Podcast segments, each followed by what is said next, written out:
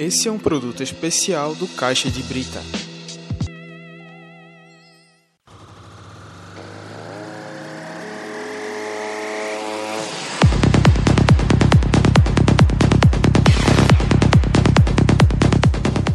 É hora de desacelerar, porque está começando mais um Caixa de Brita Entrevista. Eu sou Manuela Andrade. Eu sou Danilo Melo e o tema de hoje é podcast.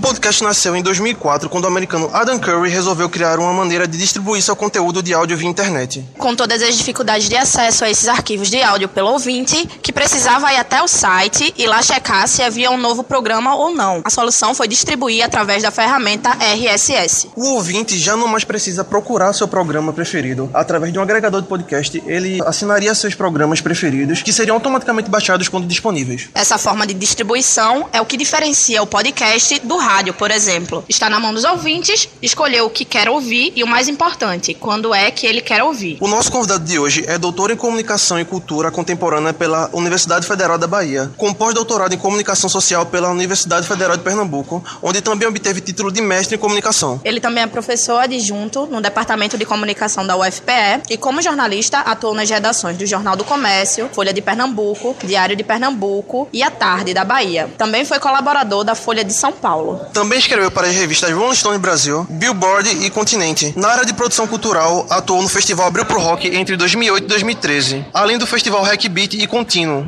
Em curadoria, prestou serviço para o governo federal, governo dos estados de Pernambuco, Bahia e Ceará, Banco do Nordeste e Petrobras. Sim, esse texto foi extraído do currículo Lattes dele. Quem conversa com a gente sobre essa nova forma de fazer comunicação é Bruno Nogueira.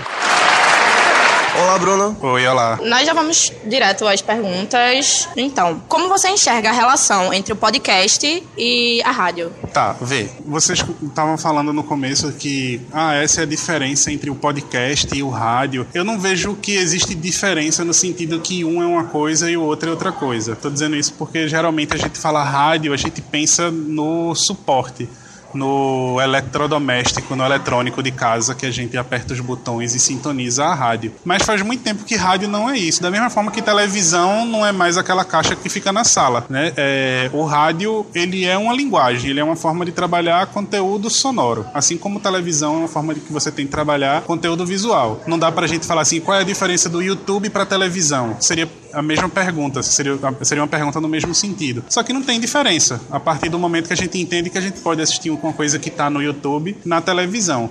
Né? O podcast, a gente nomeia dessa forma ele tem esse nome diferente porque ele foi uma coisa que foi lançado na época que o iPod estava fazendo sucesso e o nome vem daí. Mas, em essência, é um conteúdo radiofônico, é um conteúdo sonoro que você tem mais facilidade de distribuir, porque isso é uma mudança que a internet trouxe para a vida da gente, uma facilidade de distribuir conteúdo. Então, se eu fosse te responder especificamente assim, a relação entre o podcast e o rádio, eu começaria falando que os dois são a mesma coisa, mas que está muito relacionado pelo espaço de distribuição. No sentido quando a gente fala rádio, a gente pensa aquela coisa mais tradicional do veículo, do suporte, mas mesmo aquela estação de rádio tradicional, ela conta com audiência que é muito mais online hoje do que pela antena, por exemplo. Então, como você enxerga a influência do formato podcast no rádio e do rádio no podcast? Uma outra coisa que a internet muda na vida da gente é a diminuição desse lugar do especialista e do lugar do amador. Então, antes a gente tinha muito claro que o lugar do especialista ele era aquele que era reconhecido dentro da sociedade por um crachá, por uma empresa, por um contrato que diz assim: você trabalha na rádio, portanto você detém do conhecimento para fazer isso. Uma coisa da influência de um para um outro está muito atrelado ao fato da gente ter percebido que tem gente fora da rádio que consegue fazer conteúdo de rádio e tem gente dentro do rádio fazendo um conteúdo que não parece ser tão interessante por conta dessa outra forma que a gente viu de fazer. Então esses dois mundos eles meio que colidem. É uma influência que é muito menos técnica e muito mais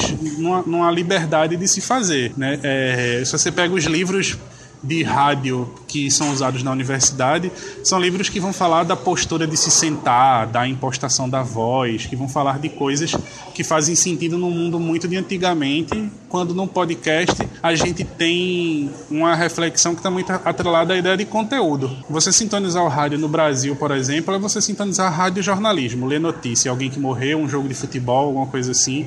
O podcast ele alerta a gente de que dá para falar de outras coisas, dá para falar de desenho animado, porque tem gente interessada em só ouvir sobre isso. A gente tem é, é, Matando Robôs Gigantes, eu não lembro o nome certo agora, que tem uma hora e meia de duração só de gente falando sobre cultura geek. E é um conteúdo que não chegava no rádio. Então, é, tem um, um, uma provocação mais nesse sentido do conteúdo, de que dá para se falar sobre outras coisas, não precisa ser só notícia, futebol e piada, que é o que tradicionalmente é a rádio no Brasil, ou o que tradicionalmente era a rádio no Brasil. Né? E isso pesa muito quando a gente vai falar de música, por exemplo, né? Porque o podcast você pode fazer uma programação musical fora da, da rotina tradicional que uma rádio passa, que é de ter que esperar o contato de uma gravadora, né? É, a organização de um programador, que vai estar muito pautado por um agendamento da indústria da música tradicionalmente. E, e, falar que você não pode tocar música de 1970, senão se torna um programa temático da década de 70 no podcast a gente já tem coisas que são direcionadas pelo gosto de quem faz, que são extremamente válidas. Eu gosto muito dessa cantora que está aparecendo agora, isso me lembrou uma música da década de 70. Né? Isso é uma coisa mais de, de compartilhar uma experiência própria, um conteúdo próprio.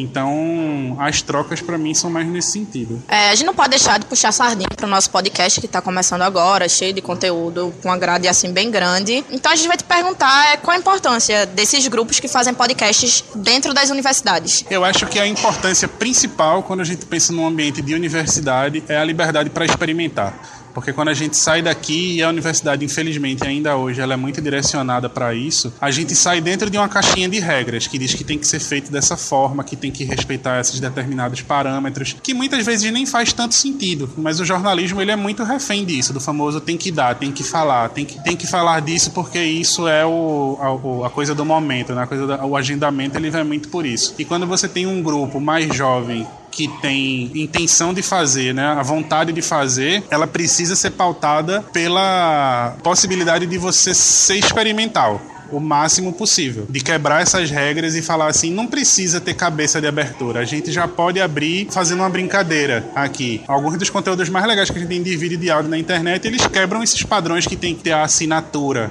Essa é a caixinha que a, a universidade empurra a gente, né? Terminar e falar assim, trabalhos técnicos de fulano de tal, orientação de fulano de tal. Este programa faz parte do não sei o que, não sei o que, não sei o que, né? E aí você pode experimentar, você pode gravar com o celular as pessoas na cantina, você pode gravar com o celular as pessoas nos espaços de convivência, você pode tirar essa regra de que tem que chamar para o estúdio e tem que ter uma pauta. Você pode falar do dia a dia de uma universidade, das políticas sociais de se viver numa universidade, do que, é que a gente é obrigado a se submeter e do que a gente é obrigado a fazer por uma demanda de convivência, por um contrato social. Né? É, são coisas que uma rádio tem menos dificuldade de fazer se não tiver tido um gancho se ninguém matou ninguém na universidade hoje, a gente não pode falar sobre isso hoje porque isso não é quente, né? É, e a possibilidade de, de, de, ser experimental é isso, assim, fazer um programa que fala, fala, ah, nosso programa tem três horas. Você nunca vai ter um programa de uma hora e meia no rádio, a menos que você seja uma figura do rádio absurdamente importante, tipo Geraldo Freire, né? É, esses programas vão ser sempre 20 minutos, 10 minutos, 15 minutos, né? Os programas de televisão têm 15 minutos, 20 minutos. É muito difícil você falar assim, a gente vai passar uma hora aqui falando.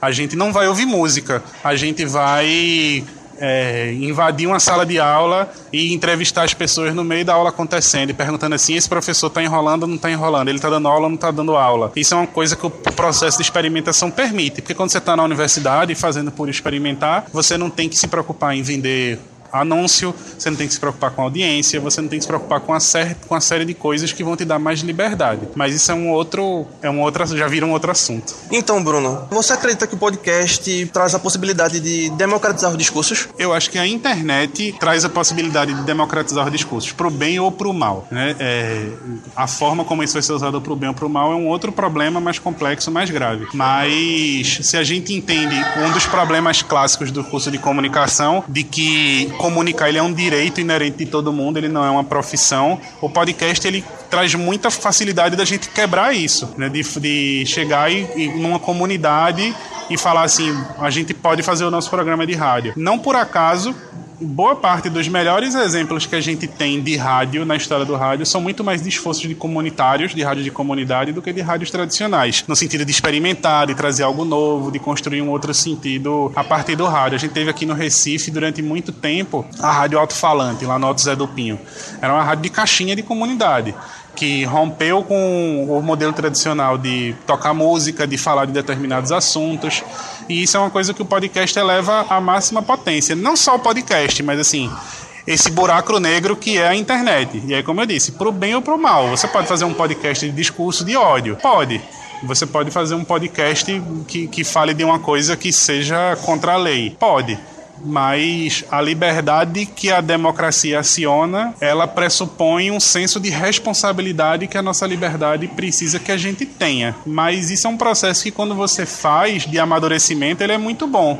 Se quando você xinga alguém na internet que a pessoa fala assim, não, e você entende que você não pode simplesmente gritar que tem alguém do outro lado que escuta, isso é um processo de amadurecimento. Não estou dizendo que todo mundo tem que ter podcast de discurso de ódio para xingar as pessoas, mas a partir do momento que você entende que você é ouvido, o senso de responsabilidade que a gente precisa ter para uma democratização de determinados discursos, ele acontece na prática. Porque muitas vezes a gente chega no rádio, fala e a gente não sabe se alguém escutou ou não a gente não tem tanto senso de retorno quanto um podcast permite, por exemplo. A gente é estudante de comunicação, mercado de comunicação está muito complicado, a gente também pensa em dinheiro. Como é tu vê as possibilidades de rentabilidade dos podcasts? Vê, é, é, muito interessante a gente pensar que o negócio do jornalismo, né, vocês são estudantes de jornalismo, o negócio do jornalismo, ele nunca é pensado por jornalistas. E quando vocês falam da dificuldade de retorno financeiro, a gente tem que pensar em um outro problema que geralmente o retorno financeiro das empresas de jornalismo geralmente estão nas mãos de, dos departamentos de publicidade. E isso é uma bola de neve de problemas. Você chega num rádio, qual é o problema do retorno financeiro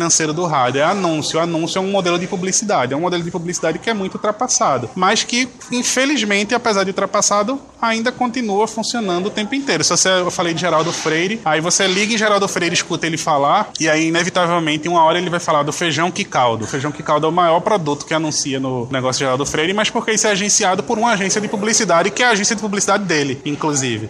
Né? É, mas isso é outra questão de problema ético que não, não cabe tanto dentro dessa pergunta que vocês fizeram. Então, um dos problemas está em existir dentro dessa caixa. Você monta um podcast e você pensa, como é que eu vou ganhar dinheiro? Como é que rádio ganha dinheiro? Anunciando. Alguém está anunciando em rádio, quem é que pode anunciar num podcast? O que as pessoas mais jovens precisam pensar é como romper com esses modelos. Isso não é tão difícil porque não é uma coisa exatamente inédita. Mas você pode ter um bom podcast sobre comunicação, por exemplo, e isso te tornar uma pessoa de referência em falar sobre comunicação. E isso vai te permitir que você ganhe dinheiro de outras formas, com consultorias, com trabalhos para outras empresas, com outras coisas que vão estar atrelados ao conteúdo que você fala no seu podcast. Então a gente tem hoje muita gente que é especialista em celular, muita gente que é especialista em tecnologia, que é convidado para dar consultoria para essas empresas, mas ela não está ganhando diretamente um dinheiro de anúncio dos canais que ela tem. Então você tem um canal, não vou dar um exemplo de podcast, mas eu vou dar um exemplo de YouTube.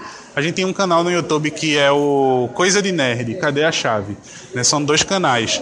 E aí o cara do canal, principalmente, ele sempre ganha uma grana prestando consultoria para a empresa de desenvolvimento de game porque ele fala sobre game. Alguém vai anunciar no canal dele? Vai, mas não é esse o retorno financeiro que ele tem. Então ele vai ser chamado por uma empresa para ir para a convenção, para escutar o que as pessoas estão falando, mas para mais tarde voltar para aquele setor na cidade onde ele mora e compartilhar as ideias dele, dar uma consultoria criativa por exemplo. Então, isso é são outras formas de retorno. O que você tem que pensar é de que forma isso que eu estou falando me permite outras formas de retorno. Eu disse que a internet coloca em xeque esse lugar do especialista e do amador, mas a internet ela dá evidência a outros especialistas. Que os jornais tradicionalmente não têm, que os veículos de comunicação tradicionalmente não têm, porque os especialistas dos veículos de comunicação são o especialista em economia, em esportes, em política, é o, é o especialista na editoria e não naquele assunto absurdamente específico, que não é só jogo, mas jogo para celular, jogo para tablet, jogo dentro de um segmento, ou desenho animado, ou cultura pop. Isso eu tô falando dos exemplos que são mais legais do meu ponto de vista, mas você pode ser a pessoa que é especialista em falar de hockey, ou falar de futebol americano, ou falar daquele esporte que não aparece tradicionalmente na televisão. E aí isso vai te tornar uma pessoa que as pessoas vão convidar e vão começar a chamar para participar de outros negócios, de outros modelos de negócio que envolve falar sobre isso. Agora, é trabalho, igual a todo trabalho. Então não é uma coisa que você vai fazer e no fim do dia você vai ter os recebidinhos do mês, da semana ou do dia, né? Você vai ter que trabalhar num ambiente que tem cada vez mais gente produzindo, em que o filtro vai ser mais difícil. Você vai ter que passar uns bons quatro anos, cinco anos, seis anos construindo quem você é. É um investimento. Assim como entrar na universidade é um investimento. Você vai passar quatro, cinco anos ouvindo um monte de gente vomitando coisa no seu ouvido para que você saia daqui com alguma coisa que te diga eu posso fazer isso. São quatro anos numa faculdade. Talvez nesses lugares mais de fora se demore um pouco de mais tempo, mais de tempo, né? É, porque também tem muita gente fazendo. Numa sala de faculdade tem 30 pessoas, 40 pessoas. Se a gente for falar de podcast de um assunto específico, vai ter fácil 3 mil, 4 mil pessoas que fazem isso, né? Então é isso, são esses outros retornos. É, nunca se fez no Brasil tanto podcast de temas tão variados como se faz hoje. Como você vê a ascensão do podcast no Brasil? Ó, eu, eu te confesso que isso é uma coisa que começou a me chamar a atenção de muito pouco tempo pra cá. Apesar de, enfim, de eu acessar a internet desde que a internet é internet, eu nunca dei muita atenção ao formato podcast. E me chamou a atenção muito de dois anos para cá, principalmente, justamente por conta disso que você falou, assim, de ver muita gente fazendo. Eu acho que isso é muito sintomático de uma característica da internet como um todo, que é